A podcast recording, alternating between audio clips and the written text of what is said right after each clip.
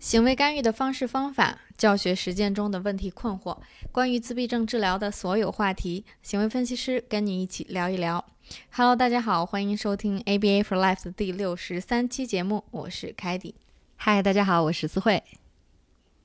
那今天我们又到了。简单粗暴解决问题的一期节目了，呃，因为我们在平时督导啊、上课的时候，经常有老师问到说：“我不会玩儿怎么办？我怎么样去成为孩子眼中有意思的老师？”等等。因为我们经常会有一个现象，就是看到老呃孩子对老师没有兴趣，然后上课的时候呢，强化物非常难找，导致我们逃避问题或者其他的问题行为频频出现这样子的情况。所以我们其实，在五十四期的时候，我们。介绍过气球的十种玩法，对不对？嗯，是的。我记得那期节目的呃播出的第二天，就有老师和家长把呃他们做的这十种我们介绍的活动呃玩的时候的一些图片发到我们的微信社群里面跟大家分享，就是很好玩的感觉啊。所以这期我们就又来了一个啊，一个玩具十种玩法之彩虹伞篇，我们再介绍十种啊，希望能够帮助大家开发新的强化物，找到你的教学动机。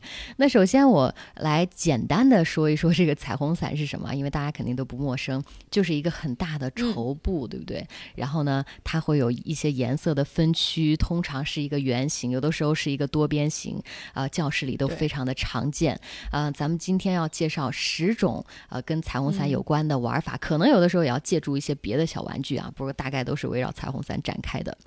好，那我们就话不多说，我来说第一种，呃，非常正常的一种玩法。就是和孩子一起拉着彩虹伞一起转圈儿，呃，和孩子拉一边，老师拉着一边，可以好好几个小朋友一起都可以哈，呃，跟着音乐呀，或者老师说一个童谣啊，呃，正着转转走走，反着转转，有的时候快快的走一走，有的时候慢慢的转一转，因为这个彩虹伞很有意思，它有不同颜色的色块，视觉上呢，当你转动起来的时候。这个彩虹伞很好看，对于孩子来说，这样的视觉的刺激呢很有吸引力，所以呢，这个整个游戏扯着这个边儿转也会非常的有意思。嗯，好，那第二个我接着来说哈，就是 peekaboo，就是躲猫猫。呃，经常跟我们的呃我自己的学生也玩哈，就是很简单，你们两个面对面坐着，然后把这个彩虹伞弄到你们呃两个之间蒙起来，呃，或者你可以把小朋友蒙起来，或者是。弄到你们两个之间藏住你嘛，然后你就可以，呃，藏起来，然后打开，然后一打开的时候，你就可以做一个很夸张的表情啊、声音啊，或者是打开之后挠他一下痒痒之类的，然后你还可以，嗯，盖上，三二一啊，打开，就是这种蒙起来打开，蒙起来打开，就是孩子会非常觉得有趣儿，因为这个视觉上一直在哦，完全的捂住，然后再打开，完全的捂住再打开。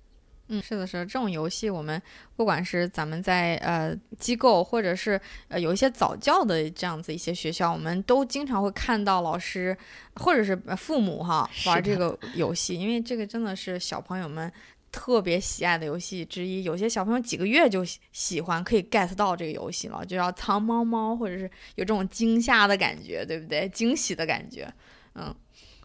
是的。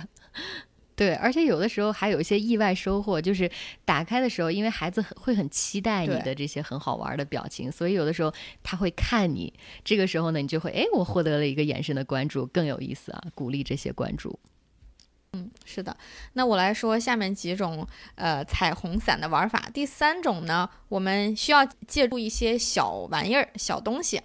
比如说我们呃需要两个老师。呃，或者是孩子跟老师把这个彩虹伞撑起来，然后我们在彩虹伞的上面放上一些小玩意儿，可以放一些小玩偶呀，呃，轻的那种海洋球呀，甚至是气球呀。我们这个时候，呃，抓着彩虹伞的几个人就可以把这个彩虹伞抖一抖呀，甩一甩呀，上下的这种甩一甩。所以这个彩虹伞上面的这些小玩意儿呢，就好像是在坐过山车一样，蹦蹦跳跳在上面跳舞。所以这是第三种玩法，因为上面的一些小玩意儿，它给我们产生一种这个视觉的刺激啊，一种非常明显的这种因果感。那第四种呢，嗯，今天要介绍的就是也是需要借助一些东西。那我们主要的这个 idea 就是把彩虹伞当做一些游戏器具的一些玩房顶。呃，比如说举个例子，有的时候我们在滑滑梯的这个上面有一个小房子一样的一个东西，四面都有墙的，然后我们可以把彩虹伞搭在那个上面。呃，甚至呢，我们可以有的时候呃用蹦床，有一些大一点的蹦床，稍微大一点的蹦床哈，它四面会有一些网子。它把这个呃蹦床呃网起来的那种，我不知道大家见过，这个也非常常见哈。然后我们可以把彩虹伞搭在这个网子上面，诶，那这是一个整个蹦床就变成了一个小房子，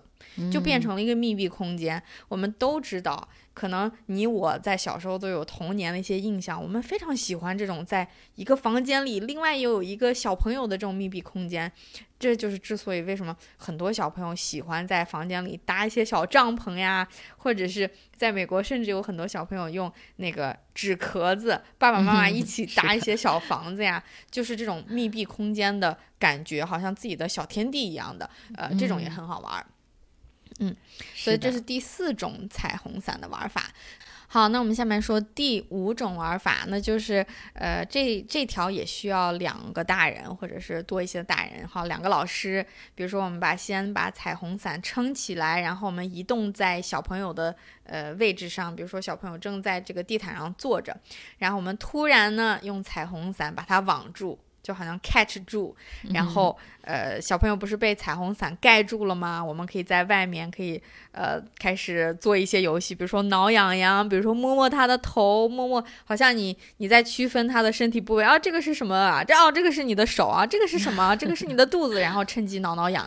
呃，这种。呃，也是带去一种刺激感，然后大家想让小朋友坐在伞里的这种呃感觉是什么感觉？首先，呃，老师们拿着这个把我包住了，然后开始挠我痒痒，有的时候这也挺好玩的哈。是的，听起来非常有意思。好，那我接着来介绍哈，第六种玩法呢是彩虹伞包包子，这个是我自己呃经常自己玩的发明的一个小游戏，就是小朋友们可以坐在彩虹伞的中间，你愿意坐在地上也行，坐在椅子上也行，然后呢。我们一起把这个，呃，可以一个老师和一个小朋友玩哈，然后呢，老师可以把彩虹伞的边边一点点往上去，呃，放到自己另外一个手里，就像包包子一样，把彩虹伞当做包子皮儿，然后我们一起说包包子。包一包，包一包，边说边包嘛。然后呢，直到孩子完全的被包住，哦，让我们悄悄的、悄悄的，然后三二一啊，打开，然后又又看到小朋友了，然后可以跟他再呃开心的挠一挠、玩一玩。所以这个孩子也特别享受这种哦，在里面密闭的，哦，突然又打开了。对对对，好，那这是第六种，我接着说第七种。这个就是需要结实一点的彩虹伞了，因为我们需要让小朋友坐在上面，来回的呃去拉着小朋友转一转，呃，当做一个飞毯一样的感觉，就是呃彩虹伞铺着，可以一个小朋友或者两个小朋友，如果够结实的话，那老师来来回呃拉扯小朋友的时候呢，就扯着这个伞嘛，然后走的时候你还可以来回的拐一拐啊，转转圈啊，有的时候快快的、慢慢的，然后孩子在上面啊，又不知道自己要。即将就是被拖到哪儿，然后特别有意思。有的时候他还会主动提要求，我要到这儿，我要到那儿，是不是？我要快快的转，慢慢的转。总之，这个过程是非常，呃，开心的。好，那我接着说第八种吧。第八种玩法就非常的简单明了了，就是一个彩虹伞秋千。呃，那我们通常呢也需要两个老师制造一个，就是两边儿，呃，一个人扯着一边嘛，然后呢，孩子可以在中间。大家想象一下，这个有点像那种，呃。吊床的感觉，然后孩子在中间被吊起来了，然后老师可以左右晃，开始像秋千一样晃的时候，你还可以把孩子就是两个老师的两个手往中间包起来，然后孩子就相当于在一个吊床里，眼睛也看不到外面，然后就是只是感受这种晃呀晃的感觉，非常奇妙哈。如果你只有一个老师的话，可能你手劲儿要大点儿，因为这个可能拎起来不要伤到你的背就好了，也可以玩这样的吊床个男老师，是的，是的。这是第八种，嗯，好的，那第九种呢？呃，也是需要老师可能多一点戏吧。呃，这个呃，第九种我们需要那种彩虹伞，就是中间有一个洞，或者是中间这个彩虹伞是一些网状的这样子的，呃，这种彩虹伞哈。那我们可以老师们把它放在头上，然后呢，你用中间的这个缝隙看路，看看外面。然后呢，你整个人会被彩虹伞给覆盖住，那你就可以假装是一个幽灵，或者是假装是一个 猫，要去抓小朋友，猫抓老鼠的这个这个感觉哈，一个就很奇怪的一个人，好像穿着一个嗯五颜六色的彩虹伞，然后在房 房间里走来走去，然后还会过来抓我，所以我们老师可以过去，呃，产生一些声音啊，还有走过去抓小朋友，然后挠痒痒这种，呃，所以这也是需要老师有戏的一个玩法。挺好玩的。好，那我来说最后一个彩虹伞的玩法，就是你把一端呢绑在一个可能高一点的地方，然后一端让它落在一个低一点的地方，可以跟小朋友一起，呃。把一些小玩具啊、小积木啊，呃，朝这个呃软一点比较好哈，因为不容易呃伤到别人。就是往这个彩虹伞的地方扔，因为扔的时候彩虹伞会利用它的这个形状、它的这种绸缎的感觉接住，然后你可以在下面放一个盒子，这个东西扔上去之后，它就它就落下来，它就滑下来，像坐滑梯一样。所以你可以扔一些这种小玩偶，呃，对于喜欢抛东西的小朋友可能会更好玩。好，那这就是我们介绍了十种。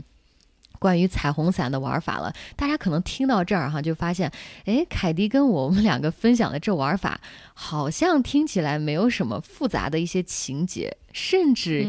感觉没有什么技术含量，是不是？是呀，是呀，这样就对了，是不是？我们要的就是这种简单的因果效应，因为大部分孩子他最容易 get 到的就是这种简单的因果效应。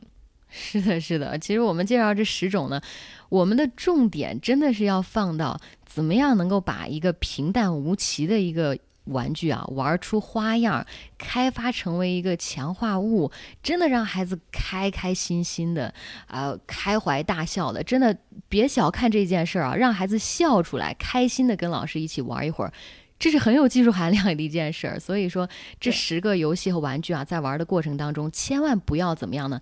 单纯的认为我就是你的老师，对不对？我我跟你玩。不行，你不能白玩儿呃，一玩呢，我要问你个问题，哎，你来命名一下这个彩虹伞这儿是什么颜色 啊？你或者说来来坐到这个红色上面，哎呦，就是我觉得我我有的时候自己也会自不自觉的啊，或者说孩子的爸爸妈妈或者老师一定要咱们都反省一下，有没有这样的时候？我们本来想好好的跟孩子匹配搭配，结果一玩儿，哎呦，这个指令顺口就说出来了，对对对对。那大家想一想，这样的话是不是本来就没什么那么强的动机？我们在用这种指令给一扼杀，这个效果或者说这个玩具根本就不好玩了哈。所以我们千万不要呃单纯的认为我们是一个发指令的人，我们同样也是孩子的朋友玩伴。我们要充分利用一切机会建立我们跟孩子的关系和感情。是的，那非常同意。而且有的时候，我们如果加上一些太多的这些规则性的一些游戏，比较复杂的游戏，孩子非常有可能 get 不到，或者是他 get 不到这种复杂游戏规则的这种点。